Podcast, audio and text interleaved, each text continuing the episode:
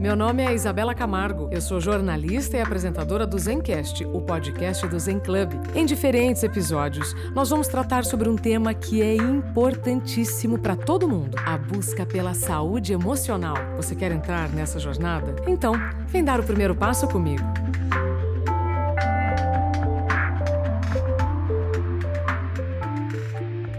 Olá, olá! Seja bem-vindo, bem-vinda ao Zencast o podcast do Zen Club. Você sabe que a partir de agora você vai acessar, está chegando até você um conteúdo para você pensar melhor, escolher, decidir e assim viver melhor. Hoje no Zencast eu recebo o Guilherme Pinto. Nós vamos falar sobre autoestima, amor próprio e a beleza de sermos autênticos, de sermos o amor de nossas vidas. Guilherme, seja bem-vindo. Muito obrigado, muito obrigado. É verdade. Pois é, seja o amor da sua vida. Autoestima parece que é uma coisa que eu vou comprar na farmácia, né, Guilherme? Me dá um quilo. Nossa, Guilherme, me dá um quilo de autoestima, né? Exato. É, antes, antes, eu preciso só dizer aqui para quem está nos acompanhando que você é um autor best-seller. Gente, o Guilherme já vendeu mais de 200 mil livros, é comunicador, tem TEDx, está estudando psicologia, porque entende, né, Guilherme, que estamos precisando de muito amor próprio, não é? Estamos precisando. E precisando, é, acho que não só né, a própria prática, o próprio exercício, mas justamente esses espaços, né? A construção de diálogos, a construção de conversas sobre amor próprio, sobre autoestima, sobre auto-amor. Quando que a gente vem precisando cada vez mais? Guilherme, como é que você caiu neste universo? Né? Como é que você começou nesse universo? Os títulos dos seus livros são muito interessantes. Seja o amor da sua vida, que é o último, né? É o primeiro. Ah, é o primeiro? É o primeiro. É o bebezinho da casa. Ai! Ai. E, e o óbvio também precisa ser dito: como me tornei o amor da minha vida e quase dei, mas não deu. Isso. Como começou essa jornada de escritor para um comunicador com formação em rádio? Então, a, a história nasce com, com a minha própria história. É, na adolescência, fui vítima de violência doméstica. Então, toda a situação de violência, né, durante muitos anos, tudo que a gente sabe que é muito complicado nesse universo, como é que a gente cresce se amando? Como é que a gente cresce se sentindo confortável dentro do próprio corpo?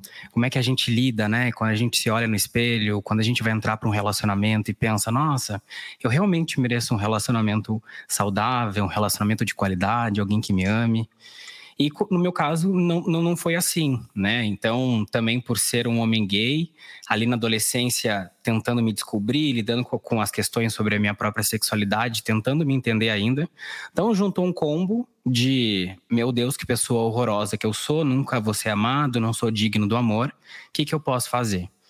E aí todo esse processo, né? A gente fugiu de casa ali quando eu realmente fui contar para minha mãe tudo que vinha acontecendo.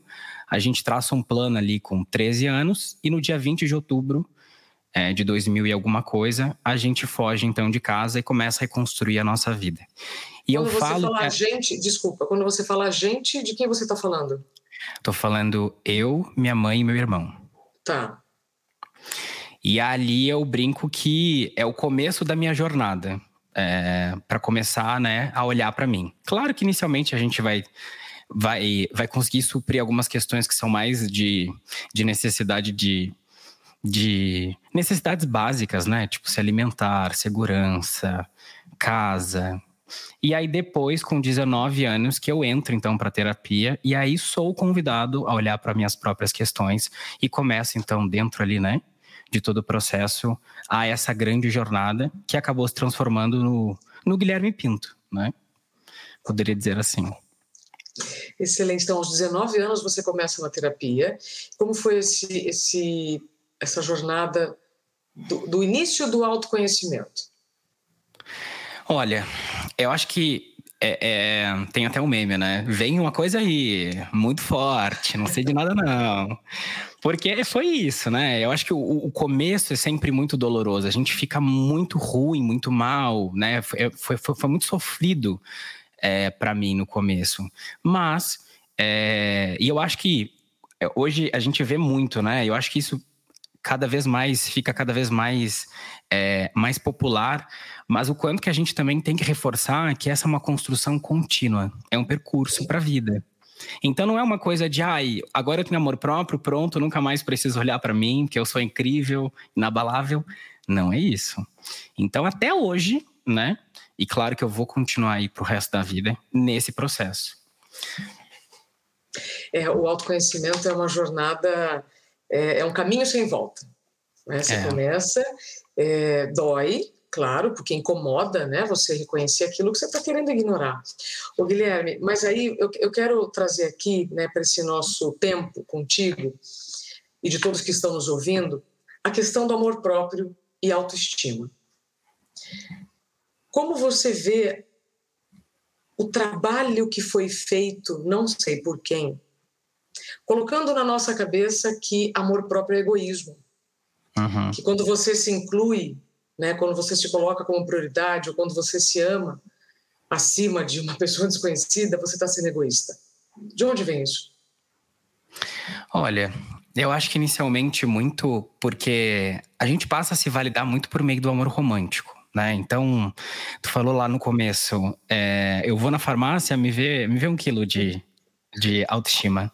E é muito essa ideia que a gente tem também de, primeiro, não gerar uma autorresponsabilidade, de não se sentir protagonista da própria vida e de você sempre justificar também muito, ah, é questão da sorte, eu tenho o dedo podre, né?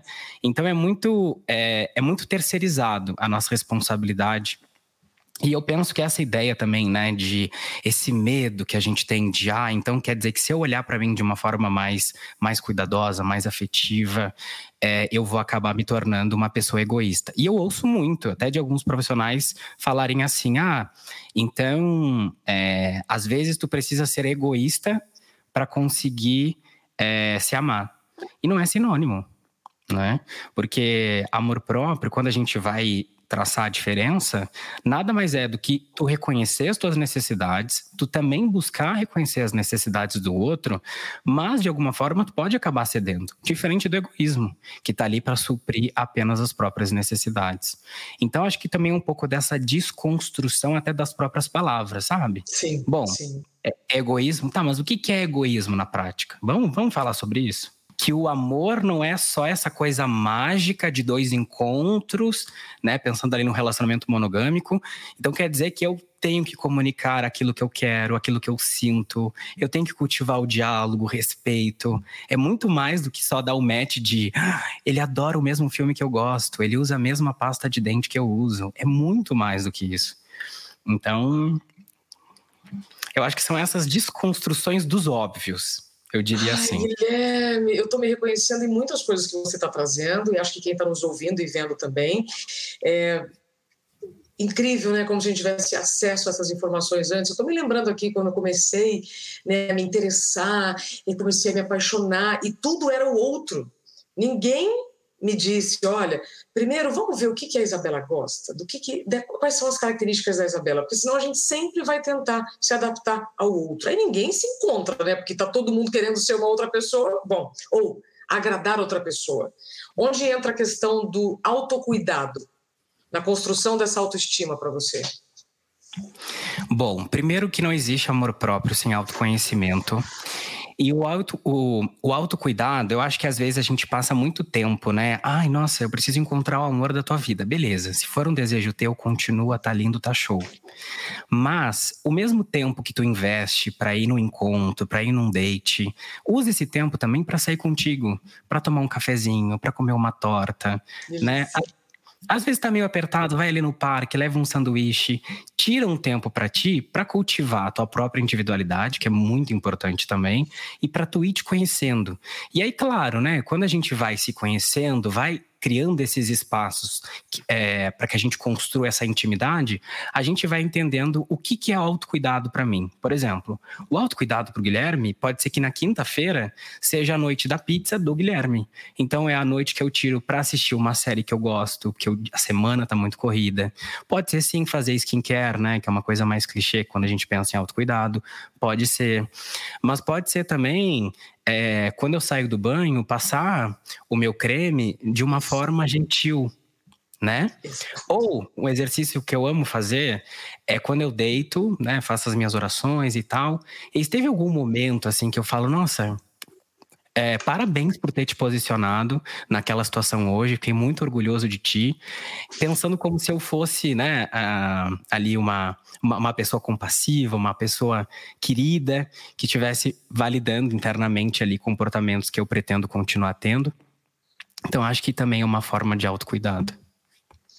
Essa dificuldade que nós temos de nos colocarmos como prioridade, como o auto-amor ou amor próprio, nome que você quiser dar. É, essa dificuldade vem no, do nosso medo de desagradar. O quanto o outro interfere nessa construção? É, e eu acho muito medo também, assim, né? De você não pode. É, você não pode ter muito. É, aquela coisa de você.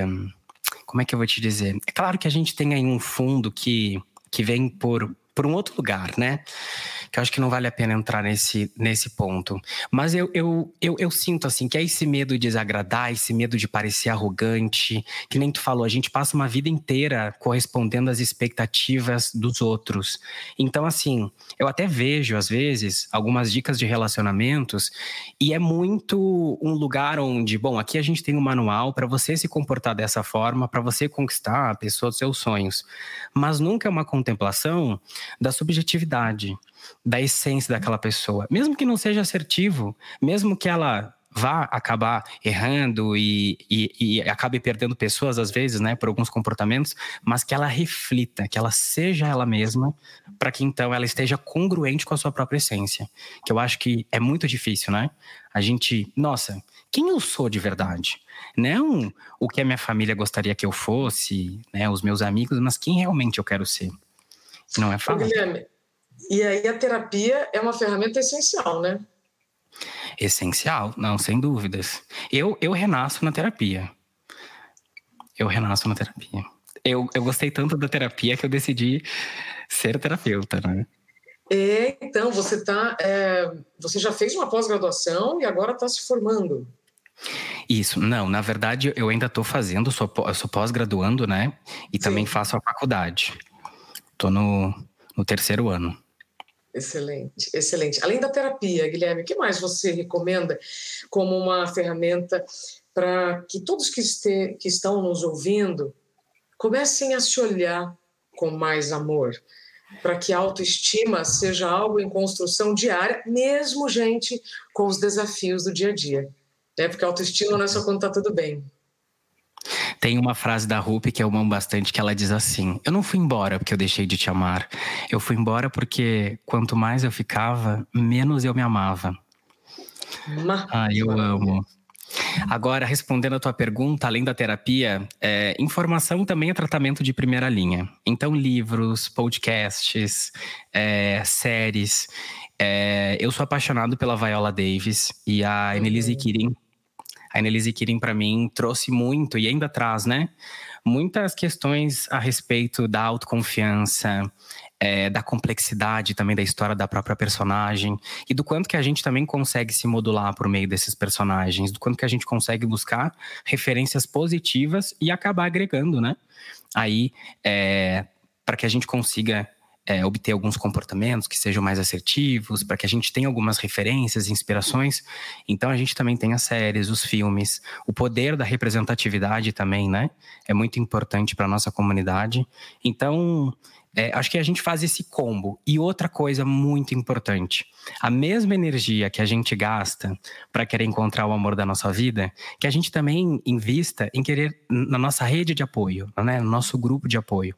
Amigos, pessoas que né, que, que, tu cria um vínculo de verdade, alguém que tu possa contar. Porque momentos de adversidade vão aparecer. E é importante que tu tenhas também essas pessoas por perto, não só nesses momentos difíceis, mas também, né, para que tu te sinta pertencente ali num grupo, amado, amando de volta. Então, acho que esse combão aí ajuda bastante. Que coisa linda. Já que você mencionou é, podcast, série, conteúdos que estão né, em redes de comunicação, você por ser comunicador. O Guilherme, o quanto esse excesso de referências também interfere na nossa visão do, do, do nosso self, o quanto isso interfere na nossa autoestima. Tu sabes que quando entrei para a internet, eu demorei um tempo para perceber que eu deveria saber quem eu sou de verdade, que o meu travesseiro seria a minha consciência. E aí, quando tu fala sobre excesso de informação, me vem muito desse lugar de, tá, peraí, mas o que, que eu quero? Como é que eu posso filtrar tudo isso, né? Porque a gente tem informações de tudo quanto é lado. A gente tem pessoas, por exemplo, dizendo que tu é isso, dizendo que tu é aquilo, coisas positivas, coisas não tão positivas. Então, esse filtro que está alinhado junto com o nosso autoconhecimento para aquilo que a gente deseja, faz parte. E até as pessoas que a gente segue mesmo. Porque Sim. às vezes a gente segue algumas pessoas que não fazem mais é, tem um estilo de vida que ou pra gente ostentam muito e a gente não tá mais nesse mood. Então, o que que eu quero, né? O que que eu quero me alimentar? O que que eu tô recebendo? Acho que essa, essa análise crítica é importante. Super me identifico no que você está trazendo, mas Guilherme, mais um pouquinho sobre isso. Eu quero uh, entender contigo o quanto essas imagens e, e, e e este excesso, vou continuar, esse excesso uhum. contribui para a comparação. Porque por mais que eu ainda tenha feito uma faxina, estou fazendo terapia, estou cuidando aqui dos meus pensamentos, né? Aqui no Zen Club a gente é, preza muito pelo autoconhecimento, pela terapia como ferramenta de autoconhecimento, mas mesmo assim, mesmo você feito, fez uma faxina nas redes sociais, você está seguindo alguém que aí você viu uma coisa e aquilo te despertou nossa, por que isso me incomodou? Será que é inveja? Será que é vaidade? É, ou seja, o quanto também tudo isso afeta a nossa autoestima? Claro. Olha, primeiro que eu acho que não tem como a gente não se comparar. A pergunta que a gente tem que se fazer é com quem que nós estamos nos comparando né? É, eu não sou muito daquela opinião de que, ah, mas na, nas redes sociais tudo é muito falso, muitos filtros, ninguém é feliz. Não, peraí né? Então a gente não pode ficar feliz pensando que o outro não é feliz, eu é. só vou ser feliz porque ele é triste. Aí entra um pouco da, da, problema, da problematização que a Kristen Neff, né, que é uma, é, uma pós-doutora pioneira aí nos estudos sobre autocompaixão, que ela traz justamente sobre essa hierarquia da autoestima. Para eu me sentir bonito, deve existir alguém feio. Então, a gente tem que cuidar. Mas eu acho que é justamente sobre com quem, quem que eu tô me comparando. E aí eu, eu recebo, às vezes, algumas perguntas lá no, no, no na, na, na, caixinha do pessoal falando assim: ah, é, eu fico muito insegura, né? Com meu namorado, com a minha namorada acabar me trocando por uma outra pessoa, por alguém mais bonito, por alguém mais inteligente. E aí, aí vem o spoiler: vai ter alguém mais inteligente, vai ter alguém mais bonito, mas não tem alguém como você. E é sobre isso que a gente tem que cuidar. Porque o que, que a gente está colocando para o mundo, sabe? Que história que a gente quer contar? A gente está sendo congruente com a nossa essência? A gente está seguindo aquilo que a gente deseja? E eu acho que quando a gente se alinha a esse centro, a esse desejo de, nossa, quem sou eu? Estou seguindo esse propósito? as coisas ficam mais tranquilas, mais leves, uhum. e aí as uhum. pessoas se conectam com essa autenticidade está é, tá em sintonia com a sua essência, é maravilhoso. Ô Guilherme, quando que você se tornou o próprio amor da sua vida? Olha, eu te diria mesmo, assim, eu acho que não faz muito tempo não, tá? Acho que, que é uns quatro anos. Eu lembro que eu ia para a escola e eu não conseguia me olhar no vidro do banco. Era uma época muito difícil para mim, né? Momento de escassez, da violência, e eu não conseguia me enxergar no espelho do banco. E eu lembro que quando eu estava em São Paulo, já em terapia, já há muito tempo, né? Eu olhei para mim assim, e foi a primeira vez que eu que eu sorri assim, que eu falei, gente, eu acho que finalmente eu me sinto em paz, não tô mais correndo da vida, não tem mais nenhum perigo atrás de mim. E eu acho que hoje, finalmente, eu é, eu sinto que eu sou o amor da minha vida. E aí teve um exemplo, e isso aconteceu um pouco antes, mas eu só fui perceber isso depois. Que a, quando a gente é rejeitado, isso é muito lindo, né? É, quando eu já estava bem organizado emocionalmente nesse aspecto, quando eu fui rejeitado, não era mais sobre, ah, eu não sou digno de ser amado, eu nunca vou ter ninguém. Era sobre a escolha do outro. Então, assim, Que triste, porque eu tô apaixonado por ti, eu queria continuar contigo, mas que lindo que tu me contou e boa sorte na tua jornada, boa sorte para minha também. E aí eu olhei e falei, gente, ok, estou organizado com o meu amor próprio. Seguimos aqui. Ah, que coisa mais linda. Ô, Guilherme, isso que você está falando soa tão óbvio. Por isso que você tem um livro, inclusive, né? O óbvio também precisa ser dito. Quais são outros óbvios que precisamos dizer para que todos que estejam nos ouvindo comecem a praticar um pouco mais de auto-amor? Aí tu me pega, sabe por quê? Ah. Porque o que é óbvio para mim não é óbvio para ti. Logo, ah o óbvio não existe, por isso que ele precisa ser dito. Então, qual seria o maior óbvio que precisa ser dito? Maior óbvio. Ai, eu acho, eu vou falar de mim, assim, eu acho que o maior óbvio é eu preciso falar pro outro o que eu tô sentindo, o que eu quero. E o amor não é essa, essa até pode ser essa química de, de milhões, mas é, é cultivo é responsabilidade, é trabalho. E trabalho não romantizando o sacrifício de ah, relacionamento para ser realmente bom, tem que ser aquele que não dá certo, sabe? Não, gente, tem que ser leve, tem que ser gostoso. Claro que dá trabalho construir uma relação, né? Um vínculo muito forte dá trabalho, exige disposição, disponibilidade emocional. Então acho que o óbvio é esse, assim, ser tu mesmo que é muito desafiador, mas ser tu mesmo e comunicar as tuas necessidades, os teus desejos para ti e para o mundo. O quanto a nossa autoestima, o nosso relacionamento conosco contribui para o relacionamento com outros no ambiente profissional. Perfeito, perfeito.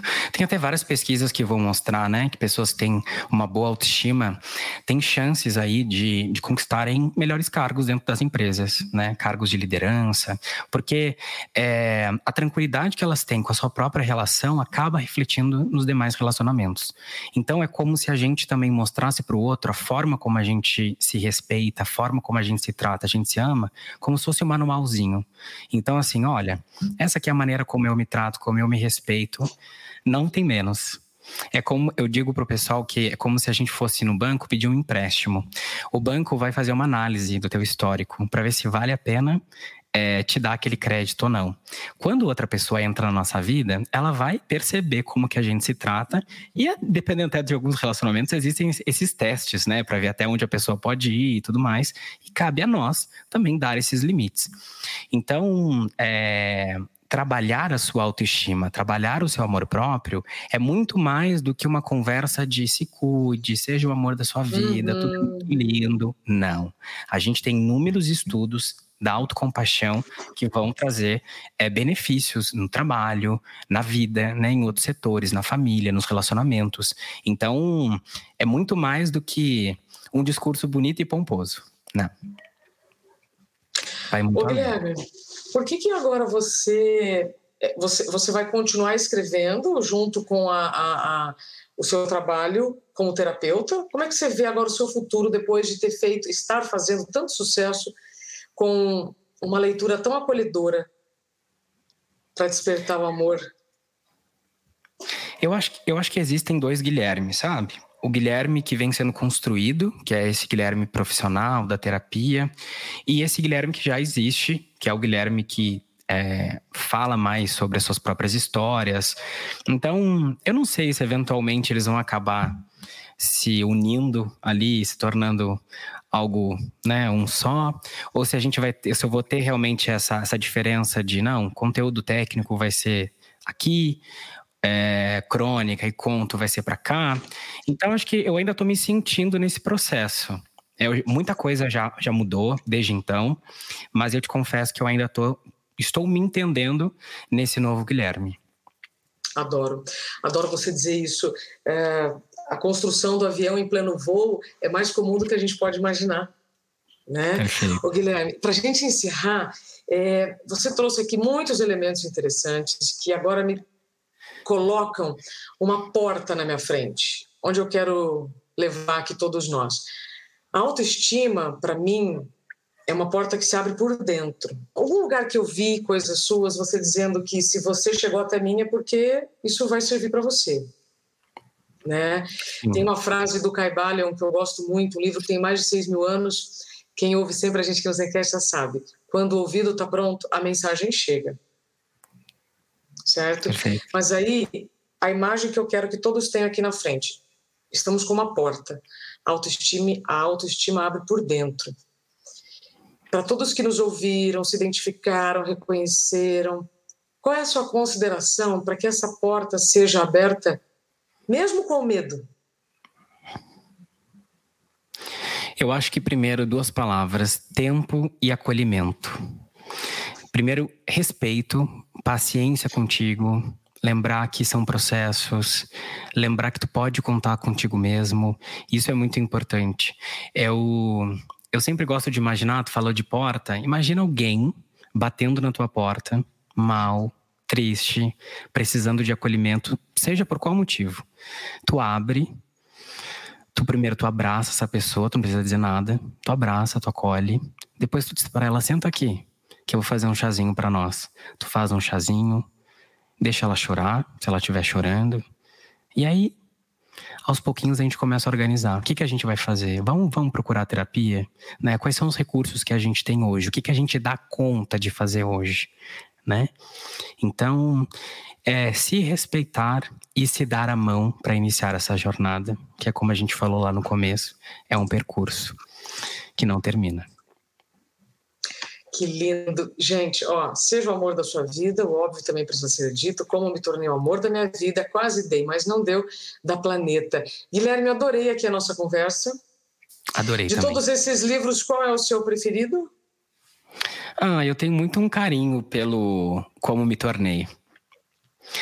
Eu gosto. O Quase Dei é um dos meus favoritos, assim, né? Ele vai falar sobre histórias de amores que não deram certo ou deram. É, mas acho que o meu carinho mesmo, assim, é o, é o Como Me Tornei, porque acho que ele é uma junção de todos. Excelente. Então, fica aqui o convite para você que está encantado, encantada com o Guilherme. Continue, então, com o Guilherme agora pelos livros, que com certeza você vai aprender muito mais. Obrigada, Guilherme. Boa jornada para você. Nos atendeu em, em, quase mudança né, de estado, que você tem uma jornada linda, com muito, muitas referências para sua autoestima. Muito obrigado. Eu que agradeço a conversa e a gente se vê em breve. Sim. Você que está nos acompanhando, muito obrigada pelo seu tempo e confiança por estar nos escolhendo. Se você gostou, deixe sua avaliação no Spotify para a gente e compartilhe também com quem você quer bem. As palavras são sementes, então você pode nos ajudar a semear boas ideias por aí. Até o próximo Zencast, podcast do Zen Club.